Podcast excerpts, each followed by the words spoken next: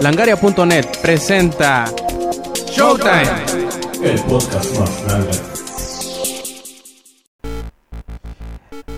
Hola y bienvenidos a la edición número 72 de Showtime Podcast. Este quien escuchan es Roberto Sainz o Rob Sainz en Twitter. Y bueno, después de una semana sin grabar, por fin ya tenemos otra edición nueva de Showtime Podcast. Y bueno, de nuevo, ya no estoy solitario. Hicimos otro, otro trenecito del amor, otra fiesta del tornillo. Y pues conmigo está nuevamente nuestro colaborador, amigo, hermano y casi hasta pareja, Nelo. ¿Qué onda, cabrón? ¿Cómo estás? No, ¿qué pasó como pareja? Ya estamos hablando de palabras mayores, amigo. Dejémoslo en una simple amistad con algunos cuantos derechos de más. ¿Qué onda? ¿Cómo están? De nuevo aquí con ustedes en otro show, Showtime Podcast. Así que vamos a darle. Eh, vamos a empezar esta semana con, con unos buenos temas para este sábado. Así es, y pues bueno, para no ser más larga la introducción, vamos iniciando esta edición número 72 de Showtime Podcast.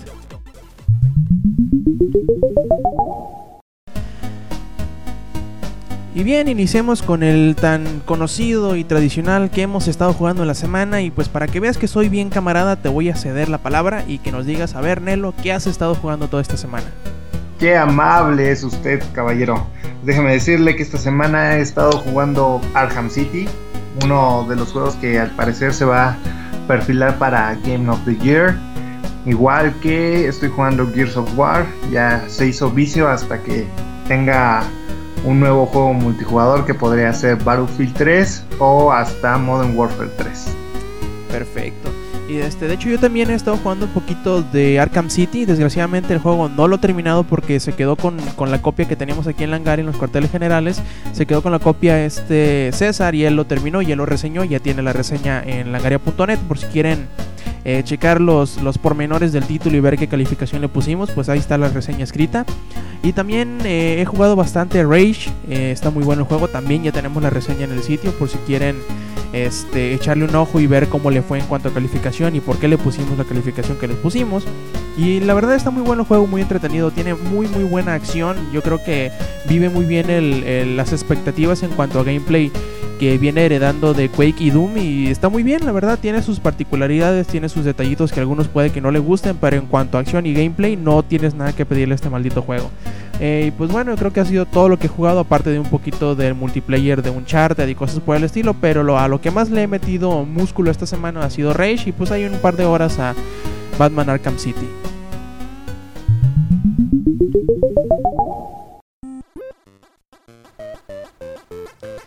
Iniciemos con lo que conocemos como el resumen semanal de noticias de Langaria y tenemos algunas cuantas notas bastante interesantes que pues les queremos comentar o no, Nelo. Así es, vienen muchas, muchas notas muy interesantes y con este, bastante tema para, para platicar. Y sí, el, el, primero de ellos se me hace como que algo bien interesante porque es como que la reacción contraria a lo que Nintendo hizo hace algunos meses con la con la tan mencionada operación Rainfall, que intentaba traer a, estas, a estos territorios, más bien dicho, hacerle notar a Nintendo que había interés en varios juegos para traerlos aquí en América, como era The Last Story, como era eh, Pandora's Tower y como era Xenoblade, si mal no recuerdo. Pues Nintendo les dio un patín en las nalgas y le dijo, ah, pues bueno, no nos interesa, todavía no tenemos planes para ello y hagan lo que hagan, digan lo que digan, no vamos a hacer nada. Pues bueno, algo parecido sucedió con este pequeño título que se llama Valkyria Chronicles 3 en donde hace como una semana Sega hizo alusión de que no tenían todavía planeado traer eh, el tercer título a América debido pues a que digamos el PSP no tiene mucho empuje aquí en América y la franquicia pues no es muy conocida y etcétera etcétera decidieron como quien dice dejarla descansar la franquicia y dejarle el juego en Japón. Pues bueno como sabemos eh, hay muchos fanáticos de esta franquicia sobre todo del primero que salió para PlayStation 3 y algunos cuantos que conocieron la saga con el segundo título que salió para PSP y pues bueno con ese tercer título que no iba a llegar, pues hicieron como que su como ustedes saben siempre. Este, este tipo de juegos medio de nicho, cuando no salen, intentan los fanáticos hacer un grupo de petición que les haga saber a los publishers de que en realidad si quieren el juego, si quieren que el juego salga en estos lados, o sea, de Japón. Y pues hicieron su, su grupito que se llama el, el, el Frente de Liberación Galiano, eh, con un tema bastante apegado al, al juego. Y pues arrinconaron, por decirlo de alguna manera, al vicepresidente de ventas de, Sega, que es el publisher el desarrollador del juego, en la Comic Con de Nueva York.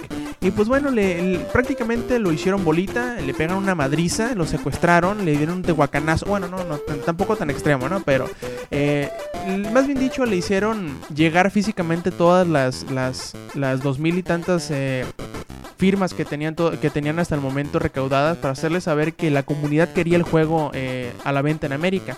Y pues este señor, más allá de decirles, no, pues miren, es que la compañía, ustedes saben los intereses y que no sé qué, que todavía no tenemos planeado. No, lo que él le dijo a, esta comunidad, le dijo, bueno, pues miren, lo que les puedo decir es que no pierdan la fe. Dice, eh, ahorita lo que les puedo decir es que no se den por vencidos y siguen intentando porque y bueno, que sigan haciendo grande su causa y, ya veremos qué se puede hacer en el futuro. De momento no hay planes, pero ustedes sigan echando ganas y puede que en algún futuro, en algún momento, el juego llegue a salir. Yo creo que es bastante reconfortante saber que de menos no nada más toman en, en, cuenta los esfuerzos de la comunidad, sino que también les dicen, pues no pierdan la esperanza, ¿no? Quién sabe, puede que ahorita no tengamos planeado, pero en el futuro, en una de esas sí sí sale. Pues más que nada es como que, bueno, desde un punto de vista ajeno a, todo esto, parece ser como que lo están manejando como mercadotecnia. Digo, al final de cuentas han salido los Valkyrie Chronicles y no veo razón o motivo alguno por el cual no lleguen de este lado del charco, pero bueno, allá este, el señor Aaron Weber eh, tuvo esas palabras que para mí no fueron muy atinadas. Ah, pues bueno, ya de menos no les, no les dio para abajo, ¿no? Eh, eso simplemente motivará a la comunidad esta del, Frente de Liberación Galeana, pues a seguir recaudando firmas, a hacer un movimiento un poco más grande y quién sabe, a lo mejor y en, y en eso llama la atención del corporativo de Saga en América y pues logran convencerlos de que hay el suficiente público para que el juego llegue a salir en América. De menos ya no les dijo, no, no, no, cállense y déjense de pendejadas, como Nintendo usualmente termina haciéndolo.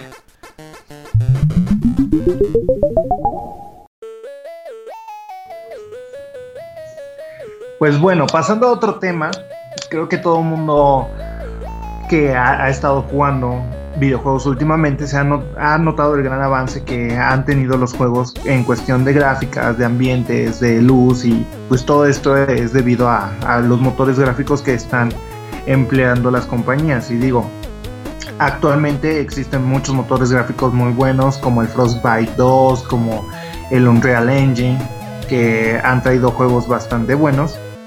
Y pues bueno, al final de cuentas la meta de todas las empresas es tener unas gráficas ultra realistas que, nos permitan sumergirnos más en el juego. Pues eh, en la semana el señor Cliff Blesinski, el creador de Gears of War, creo que todo el mundo lo ubica, pues prácticamente él en pocas palabras comentó que los gráficos que tenemos actualmente no le son suficientes, no le son suficientes. El Señor busca algo más. En, sus propias palabras dijo, ¿creen que los gráficos son lo, suficientes bueno, lo suficientemente buenos? Pues no, no lo son. El Xbox 360 es grandioso, lo hemos empujado más que nadie en Gears of War, pero quiero gráficos en tiempo real a nivel de Avatar o más allá. Avatar refiriéndose a, la película de James Cameron, ¿no? Exactamente, a la película de James Cameron con dos pitufos extraterrestres, ¿no? Entonces, imagínense eh, la ambición de este, de este señor en llegar a ofrecernos unos juegos con ese nivel de gráficas. Digo, ahorita mm, fue muy comentado que el, juego, el nuevo de Ratchet Clank había alcanzado el nivel de gráficas del primer Toy Story. O sea, digo, no vamos tan mal, pero eh, digo, alcanzar un nivel de gráficas como las de Avatar, que son, digo, excelentes animaciones, pues sí va a tardar un poquito. Ahora también, ¿qué tanto nos podría pegar eso a nosotros? Ya que un juego que necesita más desarrollo es obvio que va a, que va a tener un costo más alto. Así es, y yo creo que tiene algo bien interesante que dice Cliffy, que ah, él asegura que los gráficos no hacen al juego pero lo que él quiere lo que él quiere llegar a hacer no, es tanto llegar a una, a una magnificencia gráfica nada más por hacerlo sino quiere hacerlo como que para como tú dices adentrarte en el juego porque él como que pone la, analogía no dice hoy hoy en día después de no sé cuántos años de que salió Avatar todavía lo pongo en mi tele y digo ah no mames es como abrir un portal hacia otro mundo pues y esa es la, la impresión que quiere causar él con con los gráficos un poquito más sofisticados claro como tú dices a todos nos encantaría ver eh, gráficos que hagan que nos sangren los ojos de lo bellos que están. Pero también creo que eh, pues se tendría que hacer una inversión más grande, no nada más del parte de- del desarrollador y del publisher, sino también del comprador al necesitar una consola nueva, obviamente, y pues sobre todo los videojuegos que podrían ser ya más caros debido al, pues digamos, a los requerimientos técnicos que tienen este tipo de avances o de, de estos brincos tecnológicos que nos, pues, nos está sugiriendo el señor Blesinski. Así es, sería dar unos tres pasos adelante de la actual generación de consolas para poder obtener, o igual y quién sabe, a lo mejor la siguiente generación de consolas nos puede dar una sorpresa de esta magnitud.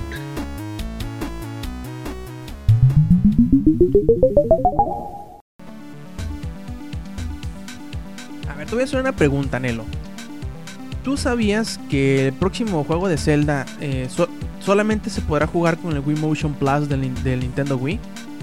No, no sabía. Ah, pues bueno, ahora ya lo sabes. eh, esta nueva entrega de, Legend of Zelda que se llama Skyward Sword únicamente podrá ser jugado con el Wii Motion Plus, o sea que es con el controlito, con el aditamento que le da como que más sensibilidad a los, a los controles de movimiento de- del Wii. Y tú dirás, eh, pero ¿por qué no pusieron los controles comunes y corrientes? Usted sabes, a los huevonazos como nosotros que nos gusta eh, arranarnos en el sillón y dar de botonazos como simios en- enardecidos al, al control. Pues bueno, que lo hicieron entre comillas o según, según lo sabíamos desde hace algunos meses, pues para darle el realismo de meterte en el juego y ser como Link. Claro, sabemos que eh, Link no será zurdo en este juego, eh, raramente, porque siempre ha sido zurdo, pero eh, lo que más nos sorprende es saber que en realidad, en su concepción, el juego de Skyward Sword no fue pensado para utilizarse con ningún tipo de controles de movimiento o sensibles al movimiento. Esto nos lo revela el señor Eiji Aonuma, que es el productor de la serie desde Ocarina of Time, y dice que pues él, le valían camote los juegos de movimiento, los controles de movimiento como los que pues digamos hizo famosos el, el Wii. Y él quería hacer su juego tradicional, totalmente tradicional de, de Zelda, pero al ver el minijuego de esgrima de Wii, de Wii Resort, pues digamos que quedó tan sorprendido que decidió mandar al carajo todo lo que tenía hecho y adaptar el juego para que se pueda, eh, pues digamos, disfrutar con este tipo de inmersión. Se me hace chistoso porque, más que nada, porque nos habían hecho creer que desde su concepción Skyward Sword había sido pensado para jugarse nada más con el Wii Motion Plus. Y tú, dices- tú decías, pues bueno, se la dejo pasar a Nintendo, ¿no? No hay pedo que, que me hagan comprar un aditamento que yo creo que va a venir con el juego. O que hagan que, que me disloque el hombro tirando tantos espadazos. O pues quién tú sabes, todos esos eh, accidentes que pueden suceder con el, con el Wii Motion y con el Wii Motion Plus, supongo más, sobre todo por el tipo de juego que será Skyward Sword. Y más porque hay muchos que van a quedarse con la espinita de querer jugar el título con los controles tradicionales. Como son obviamente el control normal del. ¿Cómo se llama? El Wii Controller Plus o Wii Classic Plus, no me acuerdo cómo se llama. Que tiene los, los controles prácticamente. Los botones prácticamente igual que una. Que un control de PlayStation 3. Yo creo que a muchos les va les gustaría que tuviera esa adición de los, de los controles clásicos, pero pues por desgracia la- el diseño del juego te requerirá forzosamente utilizar el Wii Motion Plus.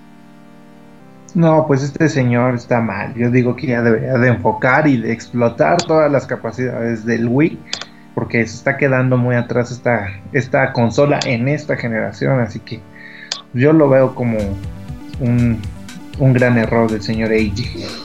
Pues no creo que tanto así como error, pero probablemente creo probablemente sea uno de los puntitos feos que le, le vayan a ver al juego, que es que no te dé la, la opción de elegir qué esquema de control quieres utilizar al jugar, sino que te va a forzar a utilizar el Wii Motion Plus en todo momento.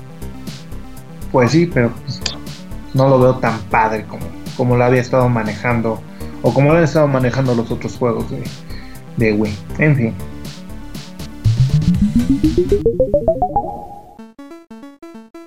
Señor Rob Sainz, dígame Ah, usted, ¿ya terminó LA Noir? Desgraciadamente no, pero sé que ya estoy en las últimas partes en donde lo dejé de jugar.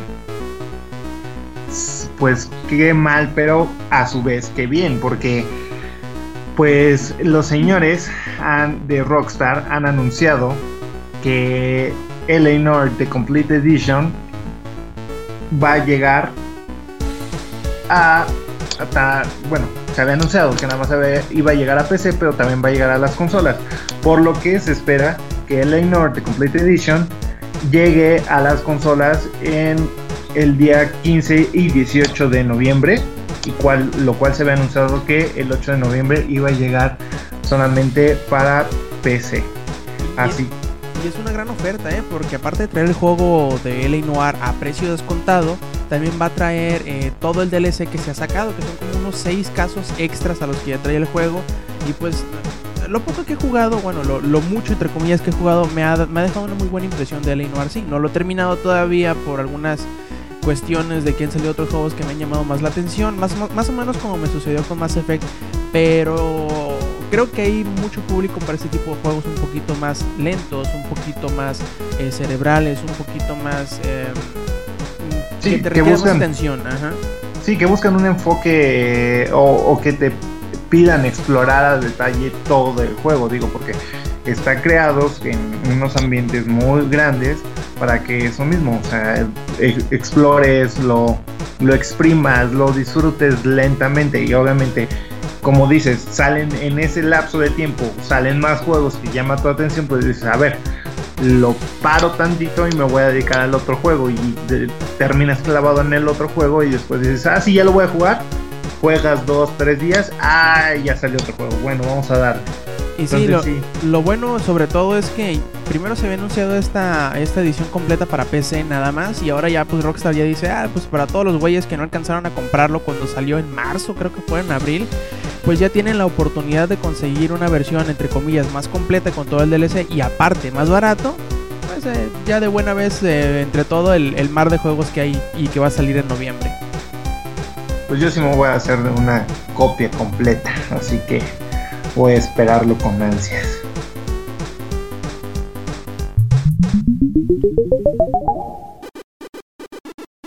A ver, Nelo, este se me hace bien chistoso. Te preguntaría a ti antes de empezar a, describir la nota. ¿Has jugado más este año que en años pasados? Definitivamente, sí. ¿Has comprado DLC este año? Sí, también. No, pues tú estás bien consumista igual que yo y según un estudio realizado por la, firma, obviamente, de estadísticas EDAR, asegura que el público videojugador ha aumentado su aceptación al contenido descargable y ha llegado ya a más de la mayoría. O sea, que el año pasado, en 2010, el 51% de nosotros, de los videojugadores en Estados Unidos, bueno, nosotros estamos en Estados Unidos, pero pues eh, tú sabes, hay que, hay que meterse la bola, ¿no? Todos coludos o todos rabones. Sí, estamos eh, cerca. Sí, el 51% de los videojugadores en Estados Unidos ha comprado contenido descargable. Esto es un avance muy significativo porque de hecho el índice de aceptación había sido en 2009 de 40% únicamente lo cual, lo cual pues da un avance bastante significativo solamente en un año que han sido 11%. Eh, obviamente todo esto es como que debido a la gran variedad de tipos de contenido descargable y la, gran eh, propagación que ha tenido esta, eh, pues digamos, esta mecánica de, extensión de tiempo de vida de los juegos en muchos géneros, porque pues ya vemos que los, juegos de deportes tienen, los juegos de carreras tienen, los RPGs tienen, los juegos de, aventura, los juegos de, disparos, o sea, prácticamente cualquier juego que compres va a tener un DLC que quieras o no, o te guste admitirlo o no, te va a llamar la atención de menos un DLC, algún paquetito de DLC, ya sea un traje, ya sea un mapa, sea un arma nueva, un, mapa, una aventura nueva, ponle tú. Pero va a haber algo de DLC que te va a llamar la atención y probablemente hasta termines comprándolo. Eh, sobre todo es bien difícil ignorar el fenómeno de los contenidos descargables dado que ha sido una explosión totalmente económicamente sobre todo y que ha beneficiado a los desarrolladores y los publishers porque se estima que en lo que va del año, en los 10, 10 y medio meses prácticamente que llevamos de 2011, ya se llevan unas ganancias de 875 millones de dólares. Y aparte, se espera que sobrepase los mil millones de dólares en 2012, solamente y, no, ni nada más el puro DLC. Vaya, no, pues sí.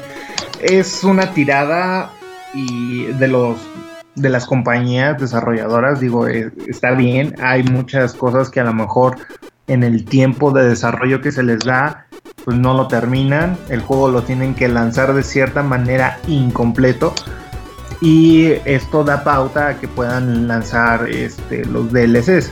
Digo, al final cuentas y como tú mencionas, hay algunas cosas que sí te llaman la atención, hay algunos DLCs que dices, pues ¿para qué?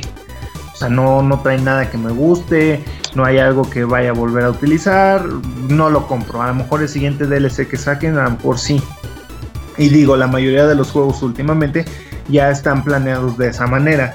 Yo lo saco y ya sé que ya tengo planeados los primeros 5 DLCs. Digo, no hay muchos juegos que ya sus DLCs ya han sido anunciados y ni siquiera han salido los juegos. Entonces, pues yo no me inclino por ninguna de las dos opciones porque me ha tocado DLCs que sí han estado muy malos y que los he comprado y me ha tocado DLCs muy buenos a los cuales se les saca mucho provecho, más en los multijugadores. Y sí, yo, yo creo que más que estar en la mayoría de la gente, más que estar en contra del DLC per se, lo hacen de, eh, están en contra de la manera en que se anuncia. Porque yo creo que de, las, de los pocos títulos que han sabido anunciar DLCs que nadie se esperaba ha sido uno, Borderlands y dos, eh, Infamous. Porque Borderlands prácticamente te anunció el primer DLC al mes de haber salido el juego. Y sacó cuatro paquetes de DLC muy buenos que extienden el juego, que te dan nuevas áreas, nuevas armas, nuevos enemigos a un precio bastante bajo. Y también Infamous, porque haz de cuenta que va a sacar un DLC esta semana que entra, este martes. Y aparte de ser un DLC bueno, entre comillas, es un DLC para Infamous que nadie se esperaba, que se anunció varios meses después de su salida y que aparte no requiere que tengas el juego. Y yo creo que depende, más que, más que cualquier otra cosa, es la forma en que se anuncian. Yo creo que si los desarrolladores esperaran una semana, dos, tres, hasta un mes después de que sale su juego para anunciar el primer paquete de DLC, ganarían más adeptos. Porque quieras o no, ya después de un mes, la mayoría de la gente que quería, que quería comprarlo y quería jugarlo, ya le sacó la mayoría del jugo. Y al saber que van a tener más contenido para jugar en ese título que, han estado disfrutando durante un mes, se emocionan más. Obviamente hay juegos que, te lo anuncian desde antes y que saben, sabes que son garantía de, de, calidad, como por ejemplo los juegos de Bethesda, como Fallout o como Skyrim, que sabemos ya de cajón, aunque lo hayan o no anunciado, que van a tener DLC y muy probablemente muchos ya estén hasta relamiéndose los, de los, los labios y los dedos sabiendo que va a ser un buen DLC.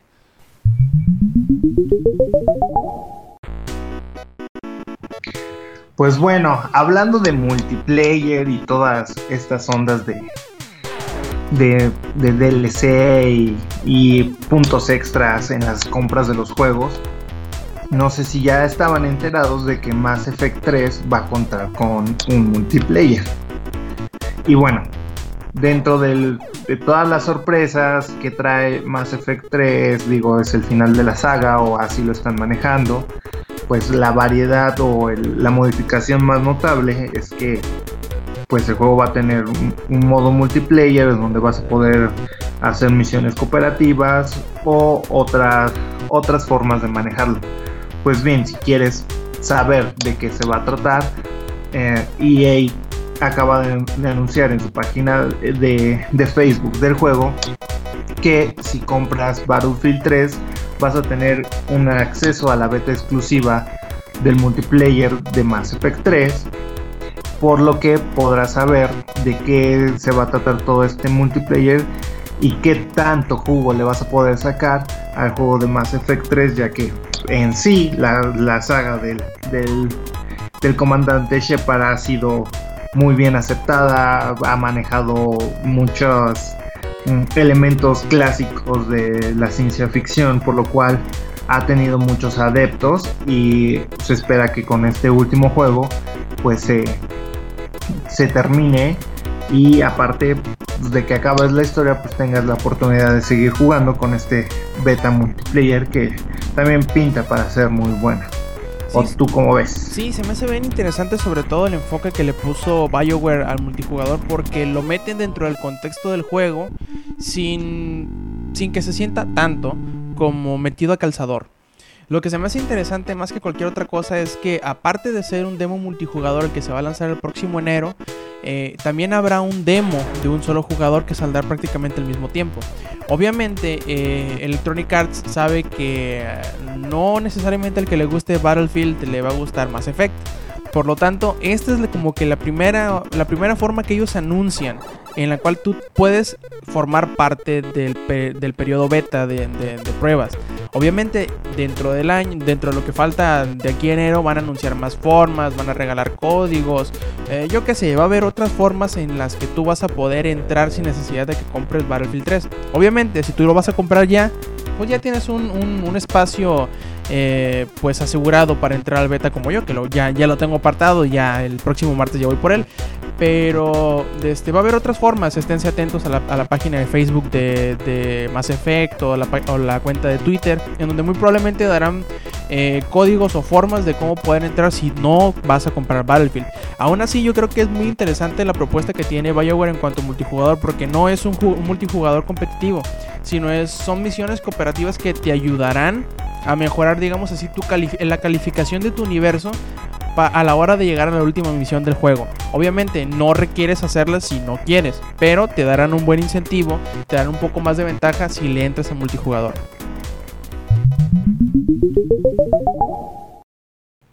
Les recordamos que visiten langaria.net, sitio donde tenemos las notas más frescas de la industria de los videojuegos. Recuerden visitar langaria.net.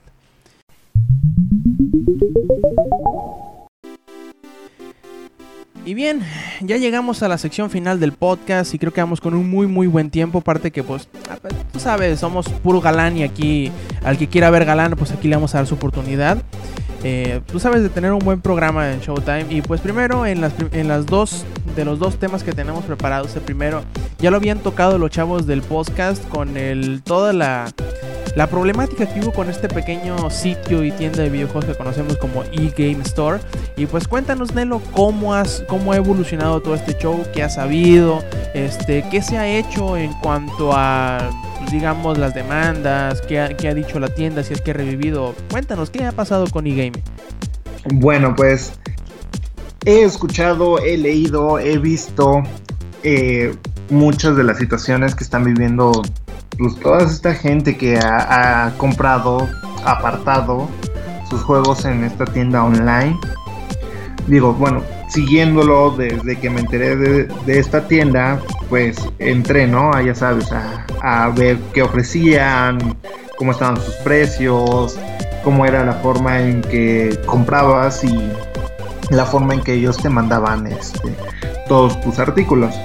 Digo, eh, la empecé a checar desde antes de que saliera Gears of War 3 porque ellos todavía tenían en venta la, la consola, la edición especial y empecé a revisar los juegos, comentarios y todo eso.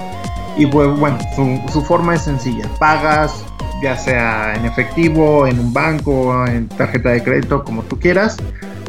Pagas, eh, tu juego es mandado en aproximadamente unos dos días y este el, envío es gratis y pues ya, directo a la puerta de tu casa te llega tu juego.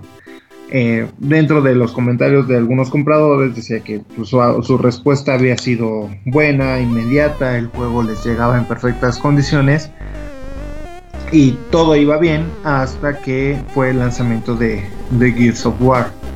Aquí fue donde empezó la tienda a tener bastantes problemas y hasta la fecha, los, los jugadores que compraron Gears of War en, esta tienda, pues no la han recibido.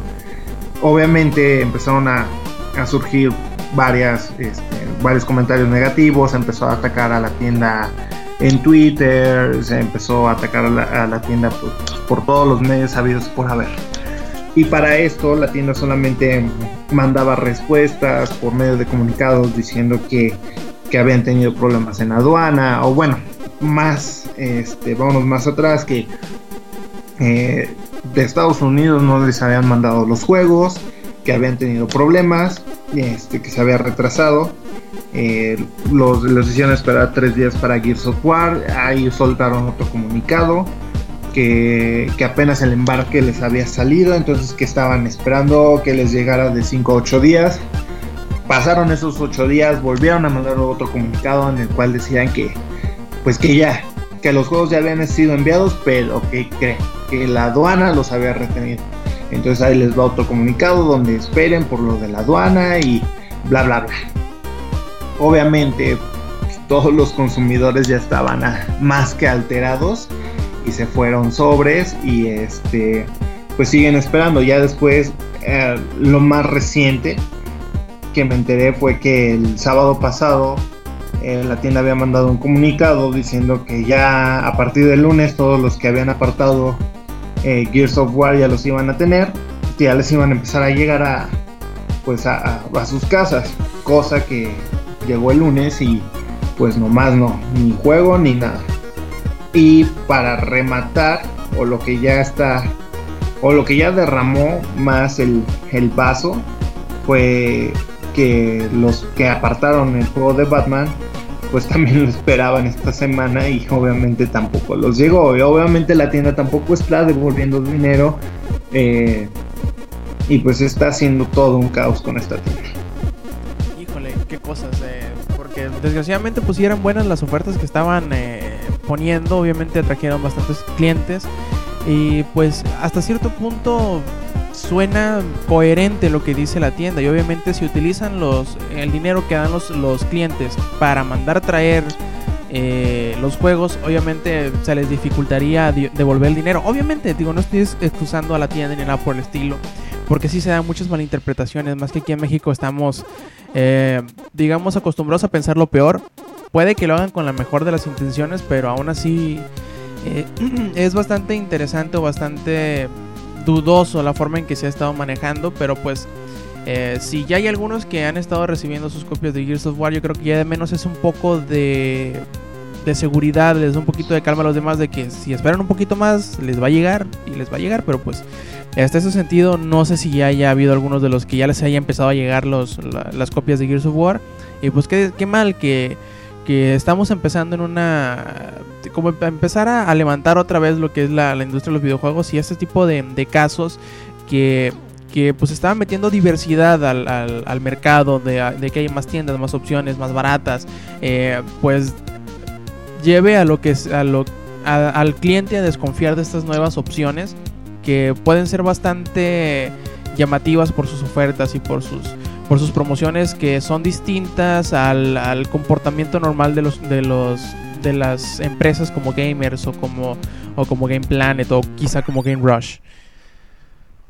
Sí, así es, estaba perfilando para ser una excelente opción, digo, por, por todo lo que estaban manejando, pero no sé, igual y podemos eh, pensar mal de las otras empresas y hayan hecho algunos eh, tratos ahí sucios para bloquearle la entrada, digo, porque al final de cuentas, eh, quieran o no, se maneja una mini mafia dentro de lo que son las tiendas que pueden traer ciertas, ciertos artículos al país.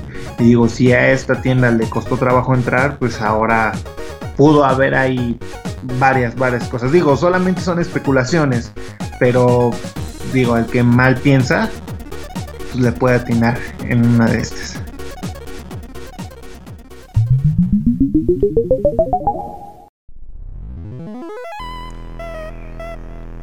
Bien, ya por último lleguemos al, al, último temita que tenemos preparado para ustedes. Y aunque ya se ha hablado en alguna ocasión aquí en el, en el podcast de, de la siguiente generación que tanto se ha estado ponderando los últimos años, pues han salido varios rumores y declaraciones por ahí que son bastante interesantes, sobre todo para los que ya están esperando una nueva consola. Tú, Nelo, ¿ya estás esperando la nueva, la nueva generación? La verdad es que no.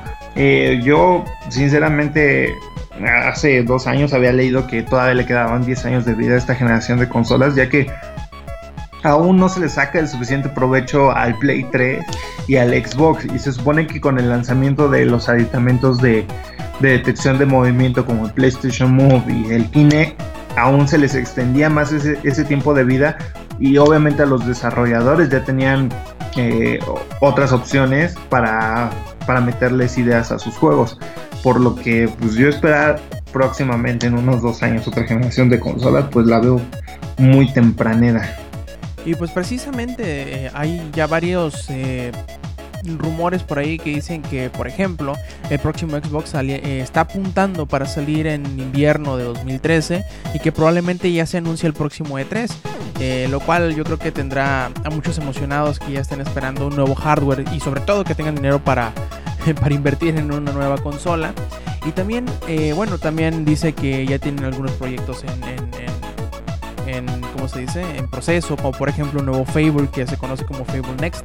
No sé si sea como que la mejor eh, la mejor promoción, el, promocionar un nuevo Xbox con un nuevo Fable, pero pues, bueno, allá Microsoft sabe lo que hace, eh, indudablemente. Y también hay otro rumor que, que también, que bueno, probablemente Sony sea el que ha estado más hermético en cuanto a cosas del PlayStation 4, porque sí, aunque se ha dicho y la la la la la ha habido muy poca claridad en cuanto a qué onda con el nuevo PlayStation. Por eso mucha gente como yo pensábamos que o pensamos que saldrá después del próximo Xbox porque ha estado muy eh, muy secretivo el asunto de que sí puede que sí haya, pero no tenemos nada por anunciar y no ha habido muchas filtraciones de gente que ha estado trabajando, pero pues bueno, también ya se dice que se está trabajando en un nuevo, en un nuevo PlayStation que saldrá en 2014 y que la fase de desarrollo de la consola va en el punto en donde ya tiene las características del hardware prácticamente escritas en, piedra y que además ya hay varios eh, equipos de desarrollo internos de Sony que están trabajando en los juegos que saldrán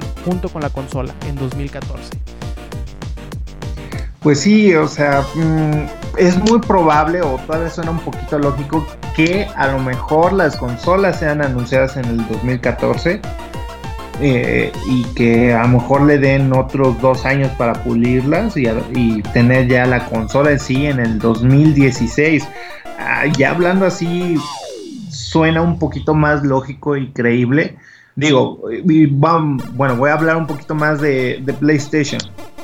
Cuando salió la PlayStation 3, pues innovó dentro de, muchos ámbitos. Su, su procesador, eh, el, el, cel que trae, que trae, que es de 8 núcleos, el Blu-ray y todo eso, pues fueron avances grandes dentro de lo que es la, tecnología que, ha manejado Sony. Y, digo, eh, sí, la tecnología va a pasos agigantados últimamente, pero no tanto como para mostrar una mejora muy notable como lo hizo el PlayStation 3 en su tiempo. Entonces a lo mejor hablando de que se presenten en el 2014 o den a lo mejor una probadita en el 2013 suena algo lógico, pero ya tener las consolas como tal en esas fechas, pues no, no, no lo creo. Y ya el último pedacito en cuanto a estos rumores y, declaraciones de la nueva generación llega eh, Colin Sebastian, que es analista de la firma RW Baird y que asegura que en su firma de análisis, esta RW Baird, eh, pues ellos dicen que dudan que el próximo Xbox y que Microsoft estén listos para un lanzamiento en 2013 de su próxima consola. Obviamente, ellos no citan fuentes ni nada por el estilo, simplemente son como que tendencias que usualmente eh, obedecen este tipo de desarrollos.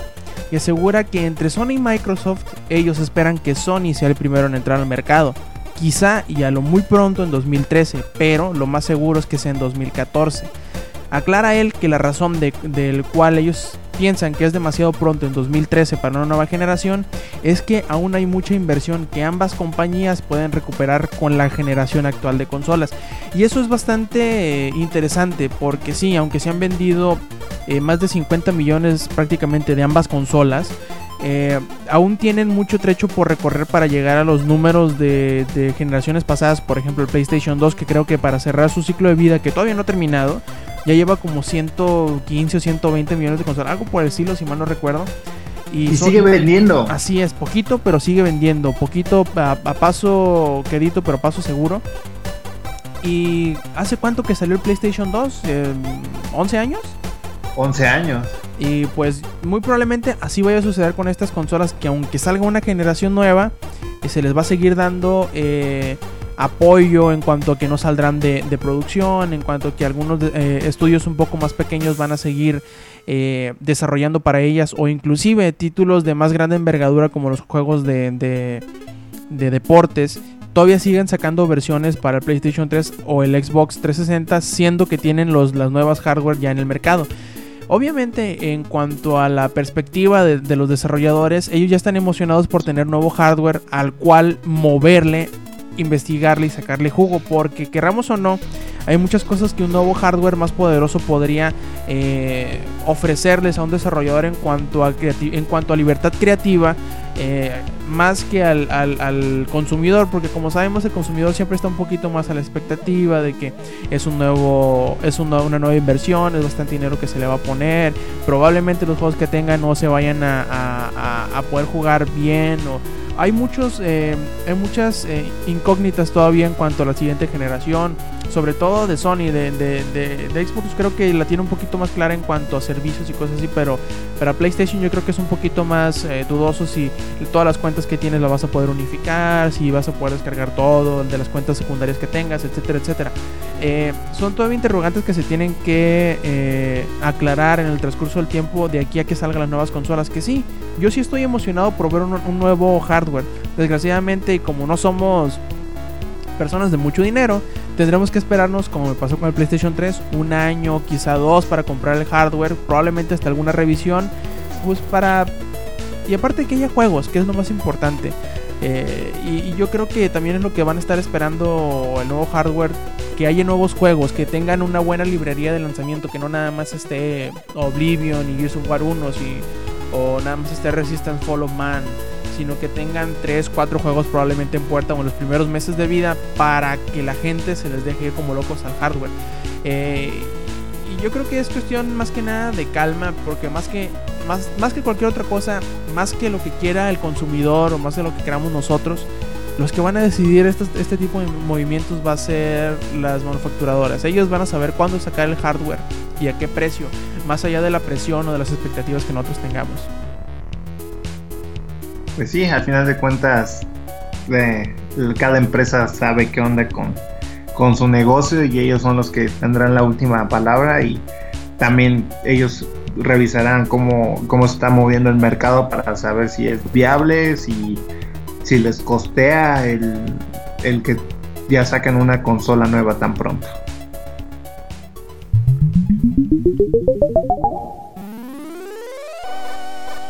Bien, ya llegamos a la parte final del podcast, ya uh, terminamos una edición más y pues vamos a dar unos cuantos saludos a nuestros seguidores y a nuestros escuchas. Muchas gracias eh, primero por habernos escuchado, por habernos soportado toda esta poquito más de media hora, casi 40 minutos de, podcast y pues le mandamos saludos ahí a Yerko Cero, a Uno Lea Uno, a Hazard 316 que por ahí me nos pregunta que si hemos visto el anime o la animación de Persona 4. ¿Tú lo, lo has visto, Nelo?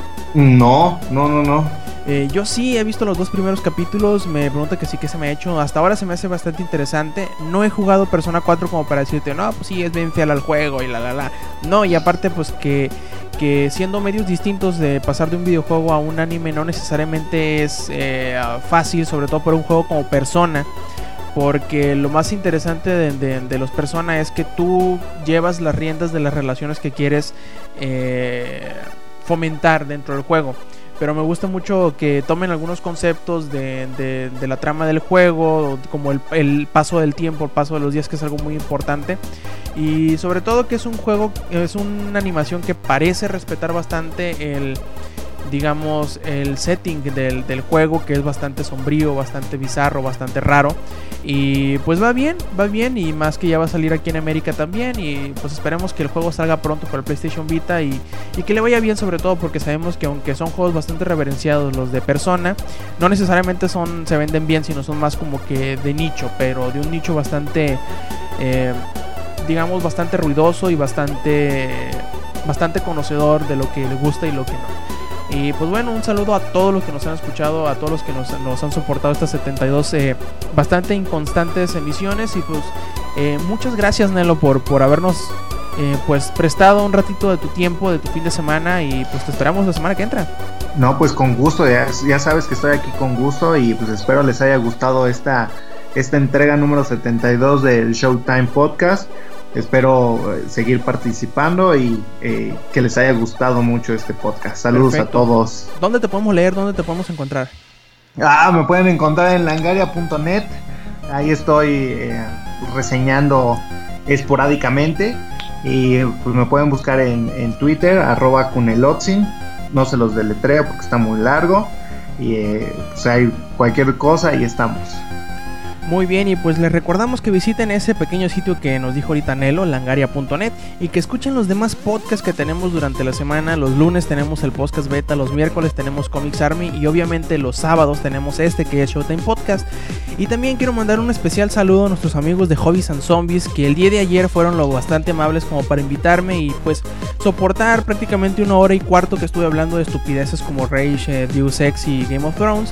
Y les recuerdo que los busquen en, Twitter, Hobby Zombies, o su página en Blogspot, que es hobbysombies.blogspot.com, o busquen Hobbies and Zombies en Poderato, en donde la edición 95 ya está en línea y pueden escucharme, pues digamos, eh, en mi manera más libre, ya como, no como host, sino como participante.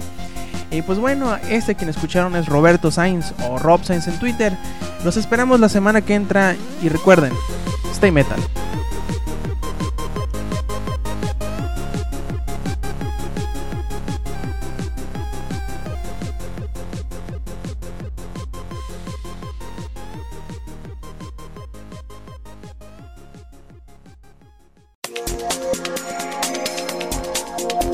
Langaria.net presentó